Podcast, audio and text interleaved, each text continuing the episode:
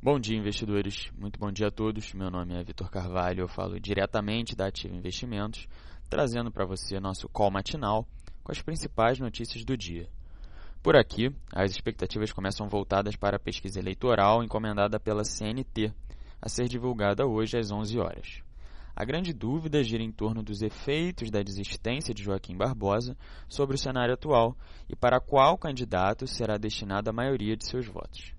Além disso, os investidores aguardam novidades sobre a sessão onerosa da Petrobras, que pode sair essa semana.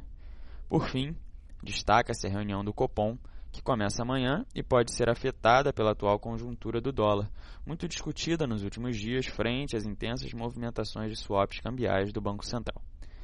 No exterior, os mercados globais operam sem direção definida. Enquanto os índices americanos avançam, as bolsas europeias recuam em decorrência das incertezas políticas na Itália. Os partidos Movimento Cinco Estrelas e o Liga buscam um acordo para formar um governo de coalizão, costurado pelo presidente Sérgio Mattarella. Além disso, destacam-se os dados econômicos a serem divulgados na China hoje à noite.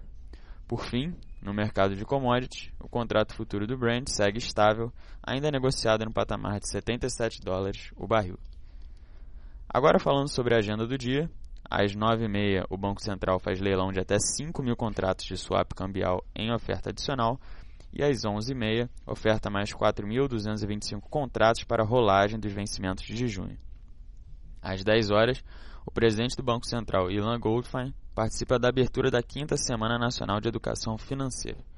Às 10h40, nos Estados Unidos, o presidente do Fed, St. Louis, James Bullard, faz apresentação na Coindesk em Nova York, em evento com sessão de perguntas e respostas.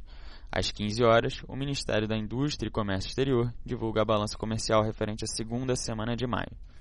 Às 11, a China divulga dados de produção industrial e varejo referentes ao mês de abril. Ainda hoje, temos a divulgação dos balanços de CSN, Carrefour Light, JBS e Marfrig. Dessa forma, terminamos aqui mais um call matinal e, em nome da Ativa Investimentos, eu desejo a todos um ótimo dia e bons negócios.